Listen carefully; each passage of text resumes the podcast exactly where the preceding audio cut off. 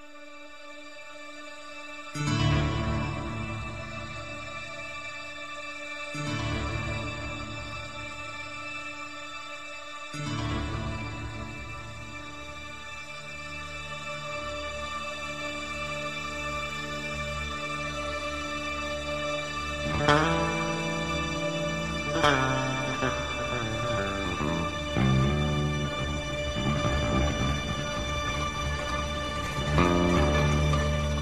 Au fil des arts, Daniel Zirotti, Dominique Molin.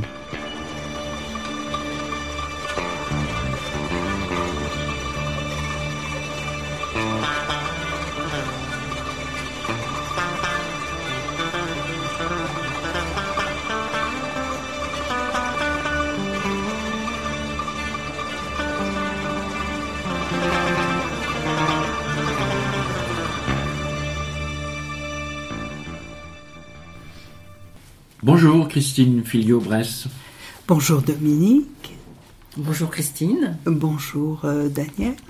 Alors nous avons choisi d'inaugurer avec vous la nouvelle formule de notre euh, émission. Pour une fois, nous n'allons pas à la rencontre d'une artiste, mais de quelqu'un qui est passionné par les arts, la littérature en tout premier plan, mais aussi la musique, le cinéma, la photographie, l'architecture, et qui a décidé de partager sa passion, ses coups de cœur, ses billets d'humeur parfois, avec d'autres lecteurs qui, comme vous, êtes attentifs à ce qui se passe dans le vaste monde de la culture.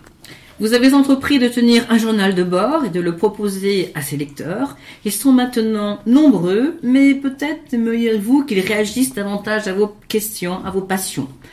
Christine Philou-Bresse, vous allez nous faire découvrir pendant une heure un peu de ce blog dont vous êtes l'auteur et auquel vous avez donné le nom d'une couleur, Verseladon.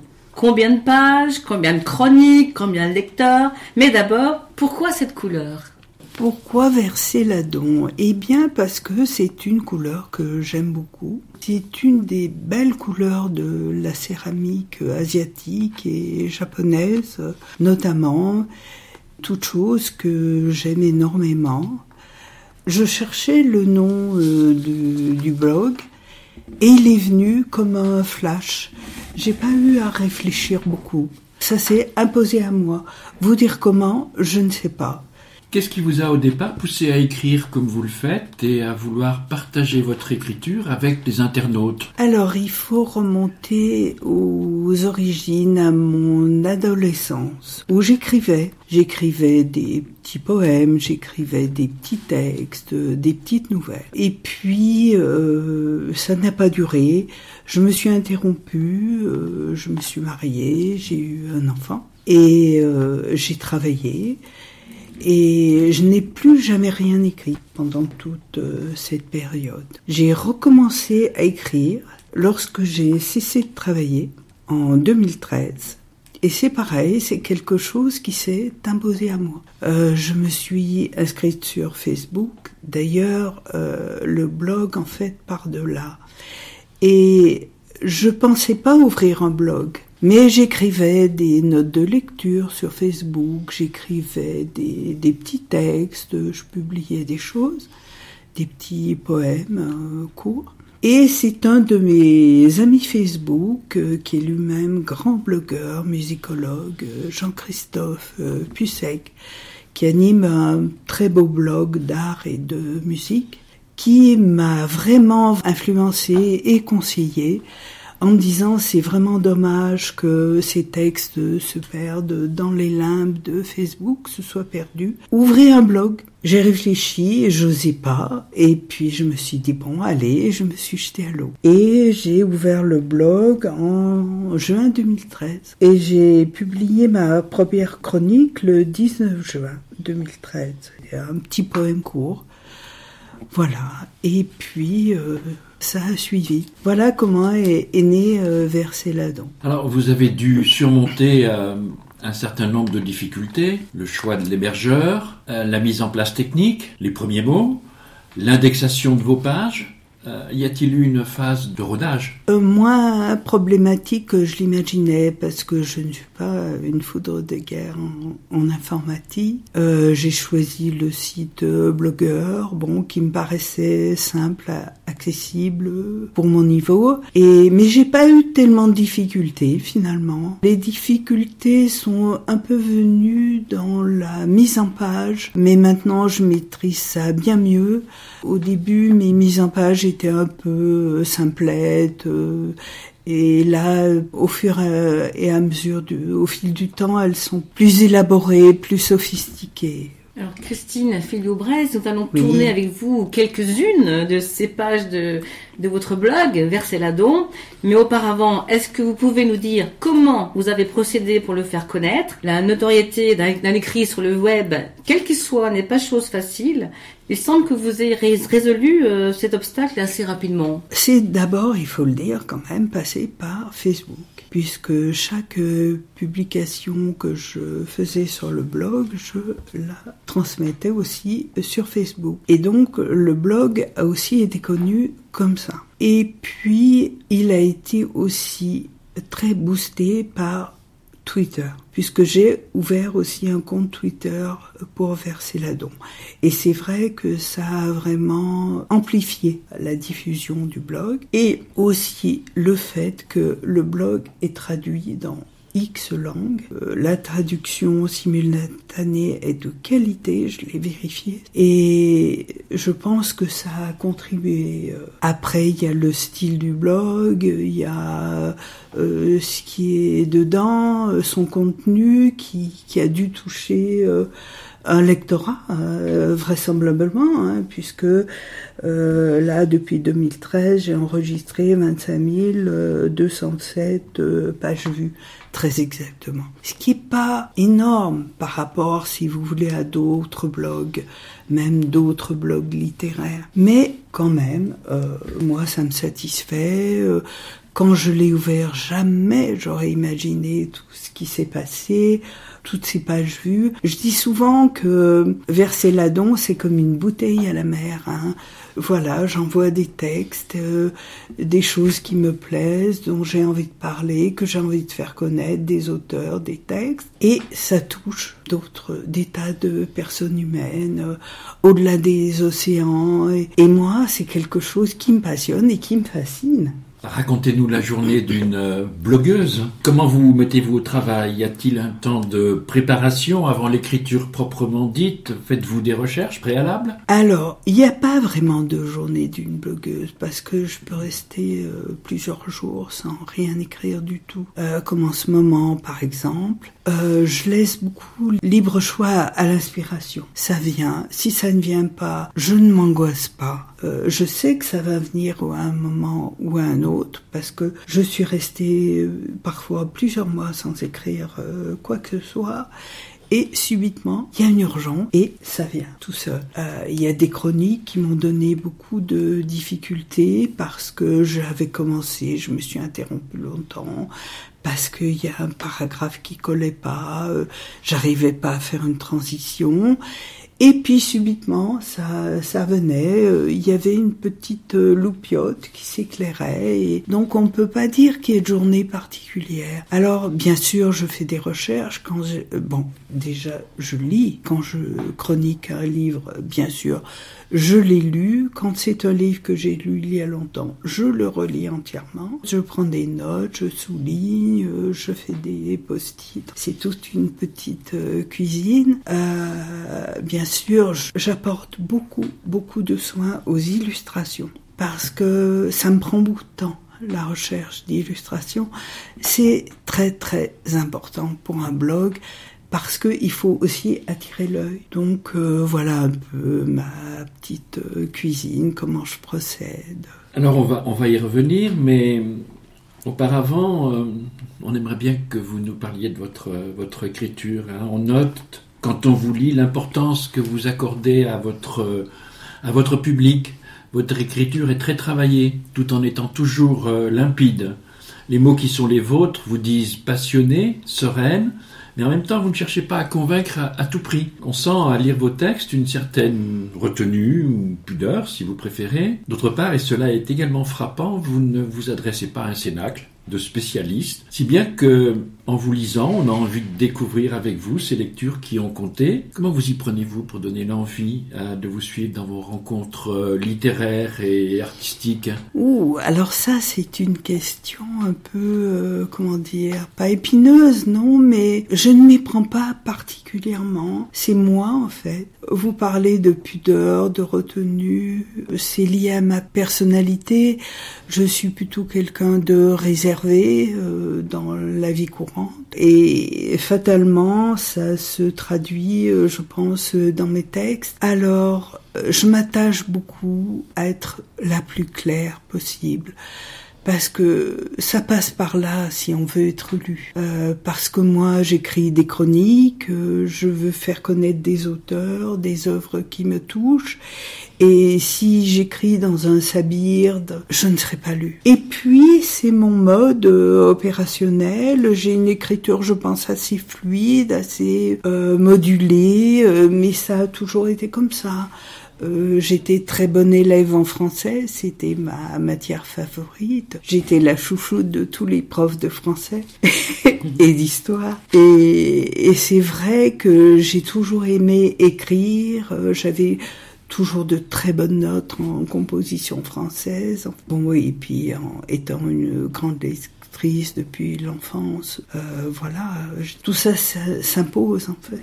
Hein. Alors vous avez fait le choix de ne pas chroniquer les livres du moment, ceux dont tout le monde parle, mhm. notamment au moment de la rentrée littéraire quand euh, s'annoncent les prix. Pourquoi ce choix? Est-ce une volonté de vous distinguer ou plutôt le choix délibéré de mettre en valeur des œuvres méconnues mais qui vous tiennent à cœur? Peut-être aussi des auteurs dont vous estimez qu'ils ne sont pas suffisamment reconnus. Alors, c'est pas le choix de me distinguer parce que c'est pas une préoccupation chez moi. Je suis tel que je suis. C'est effectivement euh, l'idée de faire connaître des œuvres des auteurs qui me tiennent à cœur, mes coups de cœur, euh, des auteurs qui sont parfois moins connus, euh, qui ont été lus à une époque, qui le sont moins. Euh. C'est vraiment mon objectif, ça, faire connaître des, même des grands auteurs, parce que je ne traite pas trop d'auteurs inconnus. Ça m'est arrivé une ou deux fois seulement, et mais ça avait été une réussite d'ailleurs. Voilà, c'est ça mon objectif, hein, faire partager ce que j'aime, euh, ce qui me tient à cœur, faire, euh, faire redécouvrir aussi. Je prends l'exemple d'un livre euh, comme Backstreet de Fanny Hurst, qui est un livre qui est paru dans les années 30, qui est un livre magnifique, qui a beaucoup beaucoup beaucoup compté dans mon parcours littéraire et dont j'ai fait la chronique et c'est une des chroniques dont je je suis le plus satisfaite, eh bien, j'avais envie qu'on connaisse ce livre. Parce que il n'est plus réédité. On trouve euh, sur les marchés aux bouquinistes, les marchés aux livres, aux puces, mais je voulais qu'on le connaisse, je voulais qu'on sache euh, ce qu'il y avait dans ce livre magnifique et assez pathétique sur le malheur féminin en amour qui est un de mes thèmes de prédilection d'ailleurs. C'est ça euh, mon objectif. D'ailleurs, nous allons passer à la première pause musicale. Dominique, vous allez pouvoir nous l'annoncer. C'est qui hein?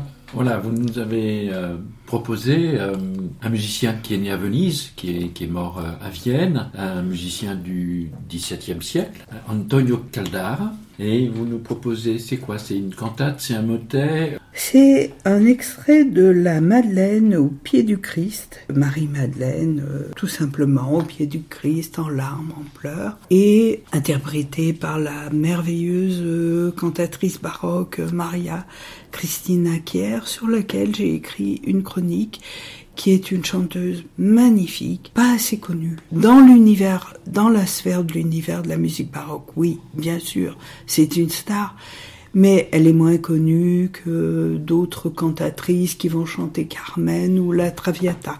C'est un, univers différent, hein, le baroque. Mais elle a une voix magnifique, elle est physiquement très belle, euh, une présence merveilleuse. Et là, dans cet extrait, elle est à faire euh, pleurer les pierres.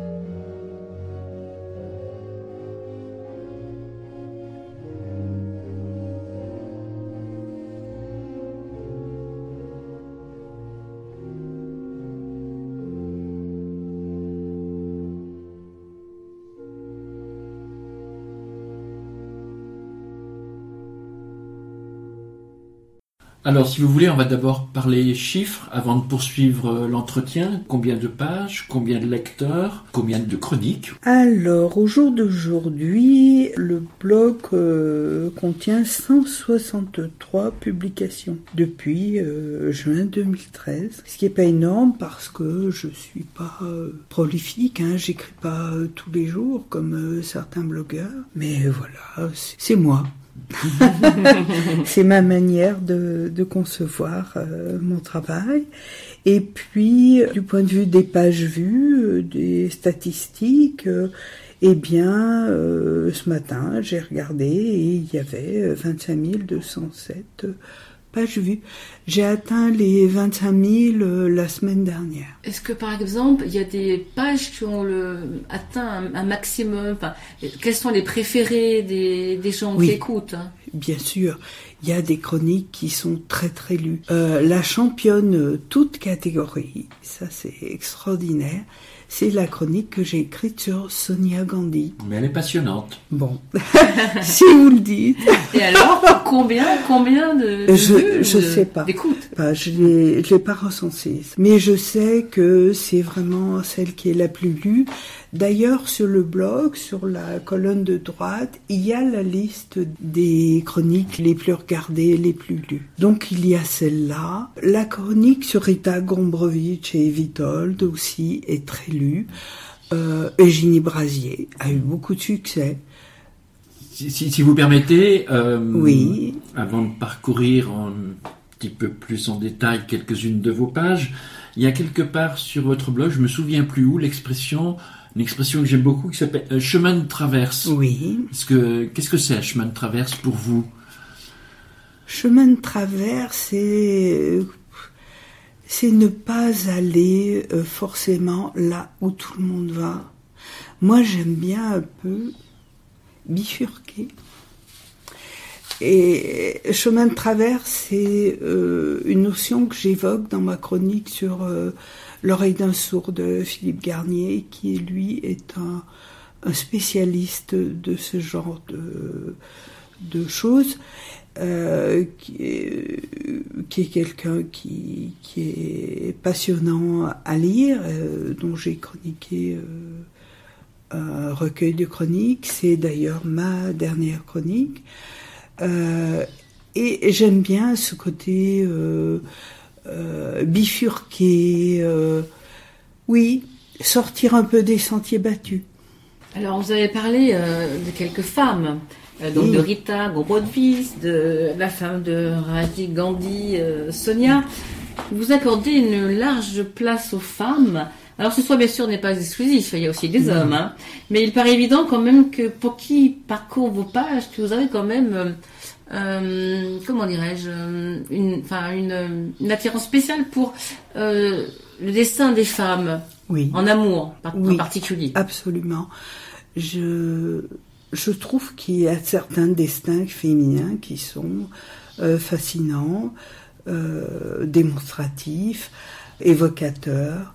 Si on se réfère à Sonia Gandhi, par exemple, quand on regarde son histoire, c'est vraiment un personnage extraordinaire, un destin extraordinaire. Voilà un exemple. Si je prends Eugénie Brasier, qui n'a rien à voir avec la littérature, hein, mais c'est un personnage considérable pour Lyon, mais pas que, dans l'histoire de la cuisine française et mondiale, et son histoire est également passionnante. Je ne la connaissais pas. Il a fallu que je lise des choses sur elle pour me dire, oh là là, mais c'est passionnant, c'est formidable. Tout à l'heure, je parlais du malheur féminin en amour. Effectivement, c'est un sujet euh, qui m'intéresse, qui me passionne, parce que il est quand même très présent dans la littérature française et étrangère. Sûrement question de sensibilité, de. Il y a une beauté aussi euh, dans la tristesse, dans la douleur. Euh,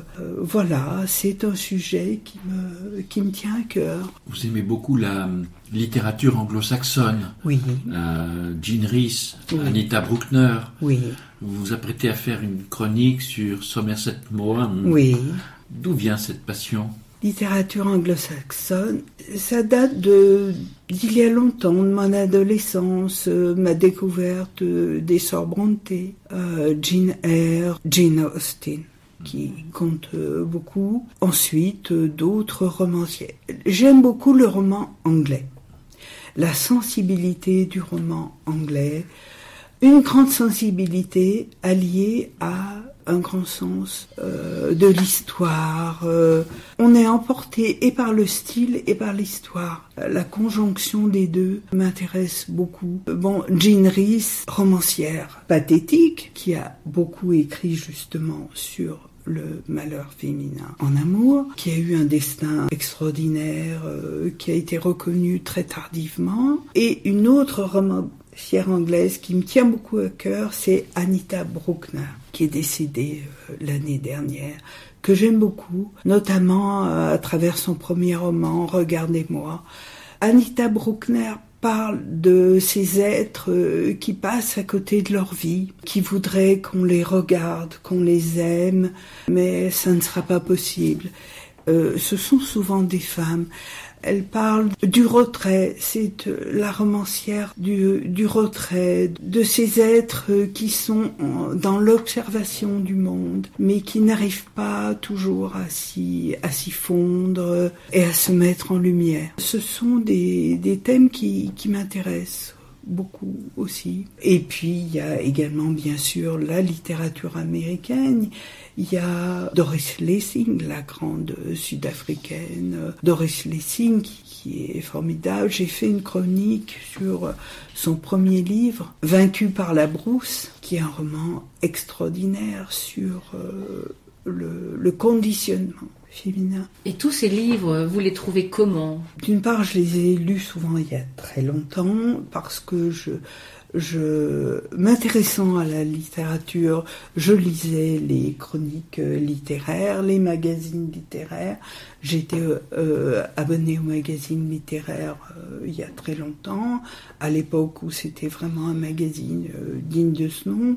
ça a beaucoup changé maintenant. Tout ce qui avait trait à la littérature m'intéressait. Et puis aussi, en allant dans les librairies, soit les librairies indépendantes, soit les grandes enseignes, à l'époque où il y avait dans les grandes enseignes d'excellents libraires dignes de ce nom. C'est moins le cas maintenant, hélas. Euh, et en me baladant, en regardant, en musardant, je passais des samedis après-midi entiers dans les librairies et je regardais. Alors, est-ce que, est-ce que vous pourriez nous donner à voir, nous sommes à la radio, mais quand même essayer, euh, Christine euh, Filio-Bress, dans une librairie, où va-t-elle d'abord? Comment se balade-t-elle entre les rayonnages, les présentoirs, etc.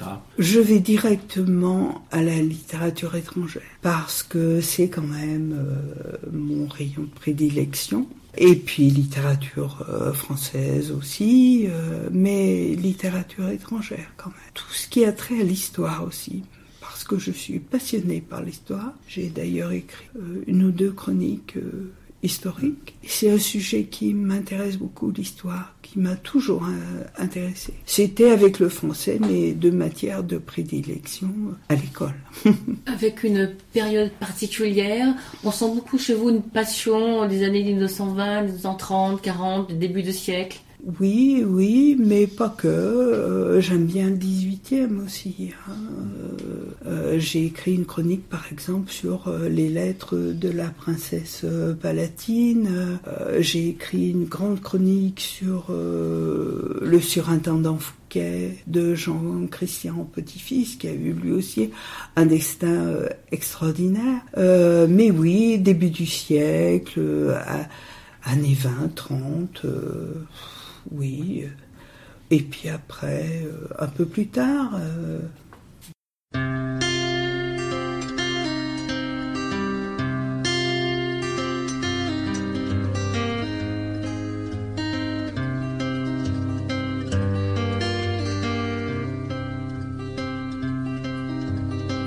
Hey mama, when you leave, don't leave a thing behind.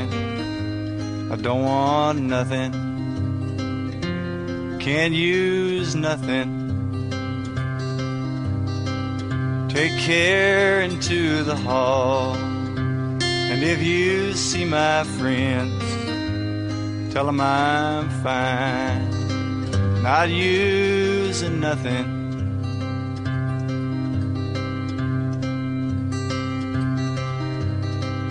Almost burned out my eyes and threw my ears down to the floor. I didn't see nothing. I didn't hear nothing. I stood there like a block of stone, knowing all I had to know and nothing more. And man, that's nothing.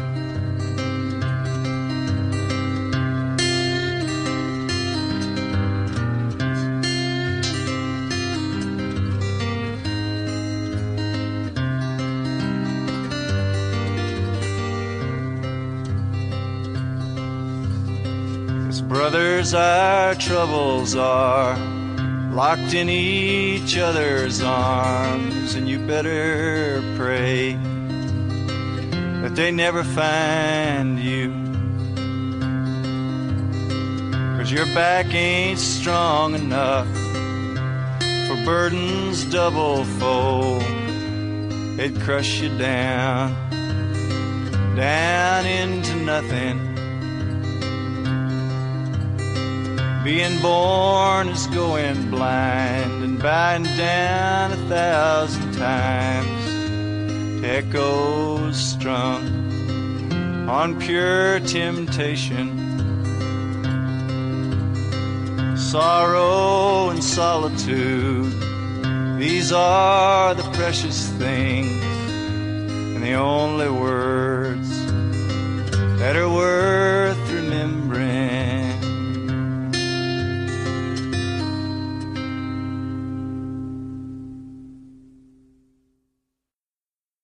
Alors Christine, vous avez choisi euh, comme euh, deuxième pause musicale Tones Van Zandt, Nothing. Oui. Pourquoi ce choix?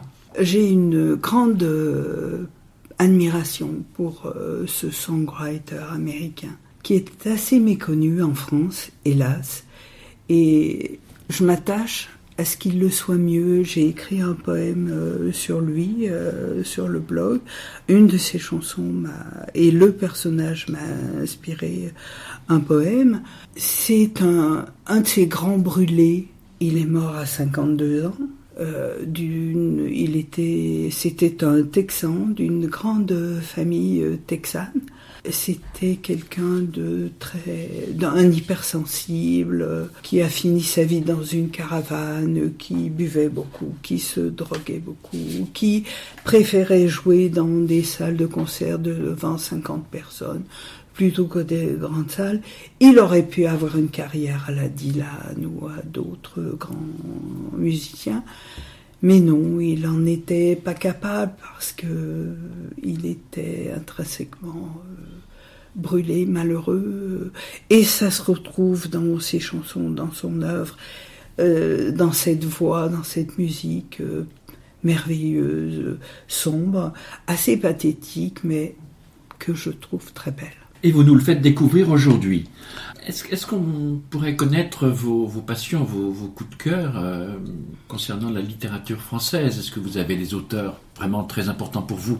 Oui, les grands classiques. hein. J'ai une grande passion pour Chateaubriand. La découverte des mémoires d'outre-tombe a été euh, un grand moment pour moi euh, dans la littérature française. En fait, j'ai commencé en littérature française très très jeune.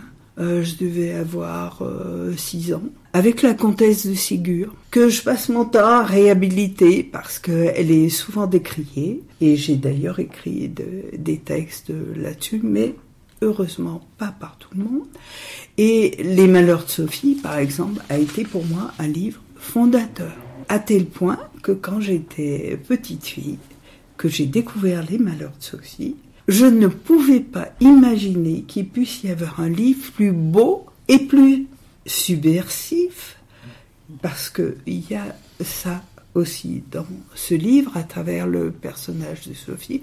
Moi qui étais une petite fille très sage. Donc j'étais fascinée par ce petit personnage qui prenait des chemins de traverse, euh, justement. Bon, et puis après, euh, Georges Sand aussi, j'ai assez aimé euh, Georges Sand, je l'ai beaucoup lu, j'ai découvert tout ça, Victor Hugo, Zola, tous les grands classiques qu'on lisait à l'époque où, les professeurs de français nous enseignaient. Chateaubriand, oui, les mémoires d'outre-tombe, c'est vraiment quelque chose. Et puis, autre œuvre aussi, qui n'est pas de, euh, du roman, mais qui est euh, de la chronique, c'est Saint-Simon, les mémoires du duc de Saint-Simon. C'est extraordinaire. Euh, c'est comme un dictionnaire. Vous vous plongez dans une page de Saint-Simon, vous trouvez toujours quelque chose. Vous pouvez le poser, vous pouvez le reprendre, et c'est fascinant sur la description du règne de Louis XIV, euh, sur la description de la cour, euh, Stendhal aussi, bien sûr de l'amour de Stendhal, que je n'ai pas renoncé à chroniquer un jour, bien que ce soit un essai complexe sur la cristallisation d'amour, euh, ce fameux phénomène de cristallisation, Stendhal, oui, euh, a beaucoup Après, eh bien, Camus aussi avec L'étranger, qui a aussi été un livre fondateur pour moi. Ça paraît bateau de dire ça, mais quand même. Moi, c'est un livre qui m'a beaucoup frappé euh, Simone de Beauvoir, travers, sur laquelle je suis bien revenue. Mais euh, j'étais fascinée par euh, les mémoires d'une jeune fille rangée. Ça, c'est pareil, c'est ces chemins de traverse. voilà, j'ai d'ailleurs fait une chronique sur Beauvoir, aussi courte, où je dis des choses, comment dire, assez... Bon, pas toujours très flatteuses. oui, alors littérature française actuelle, je suis pas un style euh, délibérément à la littérature française. Mais moi, je dois constater qu'elle est quand même euh, un peu en perte de vitesse euh, actuellement. Hein. On monte en épingle des auteurs qui, à mon sens, ne valent pas vraiment coup. Bon, alors euh, il est souvent question, bien sûr, euh, de Michel Houellebecq, parce que comment faire l'impasse sur lui, puisqu'on en parle tout le temps. Moi, euh, je suis bienvenue aussi. J'ai lu un grand livre de lui, qui est son premier, son plus grand extension du domaine de la lutte, que j'ai découvert à, travers la quatrième de couverture. J'ai pris ça comme un coup de poing et je me suis dit, il faut que je lise ça. Et effectivement, c'est un livre euh, très fort. Après, euh, non, enfin bon, je trouve, je trouve pas que ce soit le si grand écrivain que qu'on l'aurait bien dire. Hein. J'ai fait aussi une chronique sur euh, un livre de Delphine de Vigan que j'avais beaucoup aimé sur son histoire avec sa mère atteinte de bipolarité, qui était un livre très fort, très beau. Mais après, ça n'a pas suivi. Voilà, j'ai peu de coups de cœur hein, en littérature française actuellement, je dois dire. Alors vos textes sont accompagnés de photos, de reproductions, très belles d'ailleurs. Très clairement, on sent que votre choix n'est jamais dû au hasard ou à une simple volonté euh, d'illustration. Euh, vous semblez même y accorder une très grande attention. Alors, comment vous procédez? Moi, je suis admirative de vos illustrations qui sont très raffinées. Il y a toujours euh, peut-être un rapport avec cet amour pour la littérature anglaise. Ça rappelle beaucoup tout ça aussi. Oui, euh, c'est vrai que j'y attache un soin euh, particulier. D'abord parce que je pense que ça compte énormément dans l'attrait que peut avoir euh, le blog. C'est très très important à mes yeux. raffiné, bah oui, parce que le raffinement est quelque chose d'important pour moi. L'esthétique, la beauté. Je suis fascinée par la beauté de la peinture. Euh, j'aime beaucoup le portrait en peinture. D'ailleurs, il y a souvent beaucoup de portraits dans mes illustrations. Et voilà, c'est ce qui me guide, le raffinement. Euh. Des fleurs, des bouquets, oui, de la vaisselle anglaise aussi. Oui, bien sûr, oui. Les fleurs, les fleurs de la peintre Claire Basseler qui sont très belles. Euh, oui, toutes choses qui ont à voir avec la beauté, le raffinement, l'esthétique la douceur, des notions qui me sont chères. Vous passez du temps sur ce choix de, vos illustrations, donc Oui, oui. Oui, beaucoup. Oui, oui, beaucoup. Je compulse beaucoup de sites, de photos, euh, de, de peintures, euh, oui. J'en stocke beaucoup. Je stocke. Euh, euh, un tableau me plaît, une photo me plaît, et je me dis, ça peut-être un jour, ça pourra servir. Mais il n'y a pas non plus que des photos euh, de portraits anciens, de peintures anciennes. Et euh, j'ai aussi illustré avec Kate Parker, qui est une photographe américaine actuelle, avec le grand William Gellstone aussi. Hein que j'aime beaucoup. Euh, voilà, hein, c'est assez varié. Il y a Mirja Apelov aussi, euh, qui a illustré euh, un ou deux poèmes. Alors justement, vous écrivez des poèmes Oui. Aussi Oui. Poèmes, poèmes en prose. alors, la poésie, jamais je n'aurais imaginé écrire un jour de la poésie. C'est arrivé comme ça. Ça m'est tombé dessus un jour. C'est venu comme ça. Euh, j'écris des sortes des haïkus qui ne sont pas vraiment dans la tradition intrinsèque du haïku. Et puis des poèmes en prose aussi. Et parce que c'est là aussi que je peux m'exprimer personnellement. Je dis des choses sur moi dans ma poésie. Certaines euh, amies euh, qui me connaissent savent de quoi je peux parler. Euh, et c'est vraiment une manière très forte de m'exprimer pour moi. Je passe à quelque chose qui n'a rien à voir, mais j'ai eu l'impression que vous aviez une passion pour euh, James Dean. Non, j'ai pas euh, vraiment de passion pour James Dean. J'ai écrit une chronique mm. d'un film qui a été fait sur lui, qui est un très bon film de Anton Corbin. Ce film est très beau. Il relate aussi l'histoire de ce photographe qui a été l'un des premiers photographes à le photographié et le film raconte son histoire et sa relation avec James Dean où on apprend aussi beaucoup de choses sur la jeunesse de James Dean, son adolescence. C'est très intéressant et ça éclaire beaucoup sur le personnage. Et le film était très beau et intéressant. Mais euh, je ne peux pas dire que j'ai une passion particulière pour lui, mais c'est un personnage de l'histoire du cinéma. Alors peut-être pas de passion pour James Dean, mais une passion du cinéma quand même aussi. Ah oui, ça, oui, le cinéma a compté énormément. J'ai vu un nombre incalculable de films. Je vais moins au cinéma maintenant, je regarde beaucoup de films à la télévision. Pour des raisons de santé, je sors euh, un peu moins en ce moment. J'adore le cinéma, c'est vraiment une, une grande passion.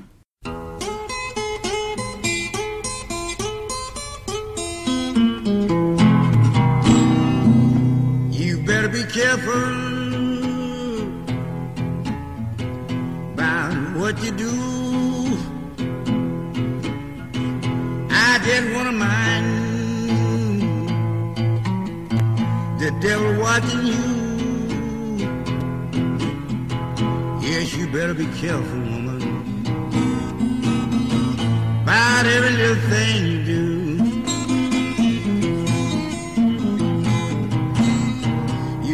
To make groceries in a grocery store. But I want to tell you, the devil gonna watch you everywhere you go.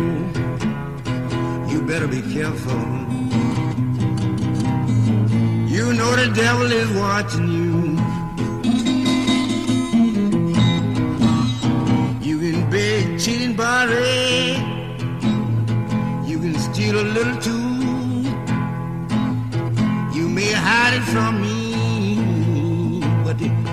world is watching you. Ooh. The is watching.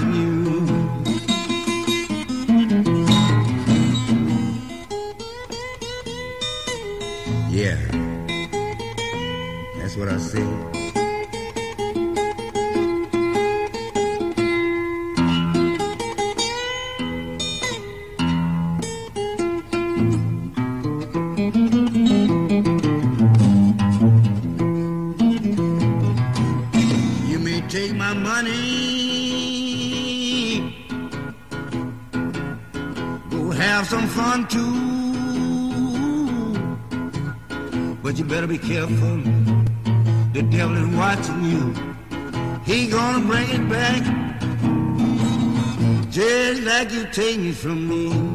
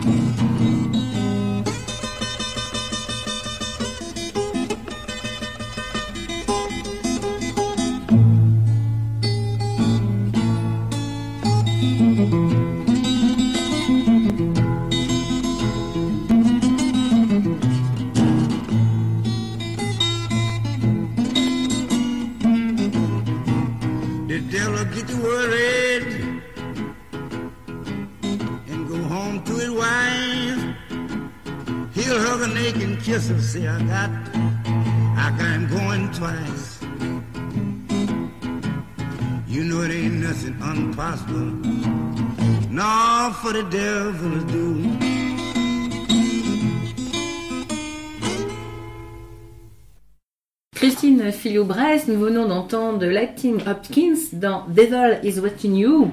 Pourquoi ce choix parce que j'aime beaucoup, beaucoup le blues. Et Lightning Hopkins parce que j'aurais pu choisir John Lee Hooker, euh, Slim Harpo, euh, du Chicago Blues, euh, Muddy Waters. Mais lui, je l'aime beaucoup. J'aurais pu choisir Robert Johnson aussi. Hein. Mais c'est pareil, un petit chemin de traverse.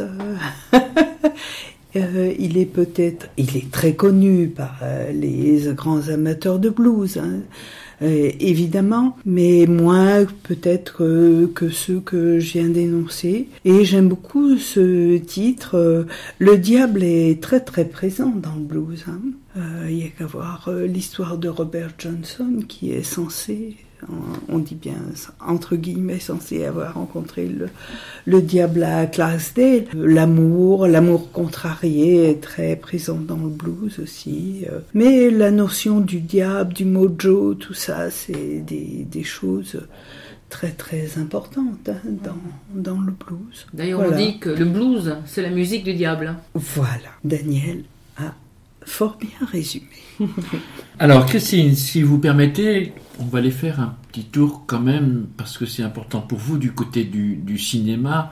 Et là, chose qui ne nous étonne plus, on retrouve vos chemins de traverse. Vous avez chroniqué un film russe, ce qui n'est Oui. pas forcément quelque chose de très courant. Apparemment un très beau film, un 2014 d'Andrei Zviagintsev. Oui, c'est un film magnifique, tant du point de vue du thème que des images. C'est un film qui se passe au fin fond de la Russie, au bord d'une ville côtière. Euh, C'est l'histoire d'un homme à qui on va prendre sa maison. C'est l'histoire de son combat contre l'establishment, contre la corruption. Euh, C'est un film qui est, où il y a aussi euh, un certain humour, euh, une certaine ironie. Euh, C'est ce qui le rend aussi intéressant. Une euh, analyse politique, mais qui est pas trop plombée. Et en même temps, euh, il y a notamment dans ce film une scène de procès extraordinaire où le héros va au procès pour essayer de garder sa maison et on ne le laisse pas parler, il est condamné, c'est terrible. Et c'est vraiment l'illustration de certains aspects euh, de la notion du maître et de l'esclave. Non, c'est vraiment un très très beau film, comme tous les films de Ziegintsev. Hein. On peut tous les voir et son plus beau est Le Retour, magnifique, le retour d'un père qui est parti à la guerre et qui essaye de renouer le contact avec ses deux garçons. Il y en a un qui est fou, euh, qui tombe fou amoureux de son père qu'il n'a pas connu, et l'autre garçon qui est beaucoup plus réticent. Et c'est le combat entre ce père et ces deux garçons. C'est magnifique. Tout ce metteur en scène, et tout ce que fait ce metteur en scène est remarquable. Alors nous passons d'une passion à une autre, la passion mhm. du cinéma, la passion de la musique. Quelles sont vos passions dans la musique? J'ai des goûts très éclectiques en musique. Euh, j'aime autant la musique classique, j'en écoute beaucoup, que le rock, la pop. Euh, folk, country, euh, le blues, bien sûr. Dans mes choix musicaux, j'ai choisi euh, Van Zandt. Mais j'ai hésité. J'aurais pu choisir les Beatles. Parce que les Beatles ont énormément compté pour moi. Je dis souvent, une phrase qui choque, euh, les gens ouvrent des yeux euh, exorbités quand je dis ça, mais je le pense et je l'assume. Pour moi, les Beatles sont euh, les personnes les plus importantes du XXe siècle. Et ils ont révolutionné la, la musique et je me souviens exactement du moment où je les ai découverts. J'avais 12 ans à la télévision. C'était en pleine Beatlemania. Et j'ai regardé ça et j'étais fascinée. Et ça a été un coup de cœur incroyable et ça perdure. Et je les aime infiniment. Avant de, de vous quitter, est-ce que vous pourriez nous dire quelques mots de Sophie d'Ivry, si chère à, à notre cœur? Sophie d'Ivry, eh bien, je l'aime beaucoup aussi.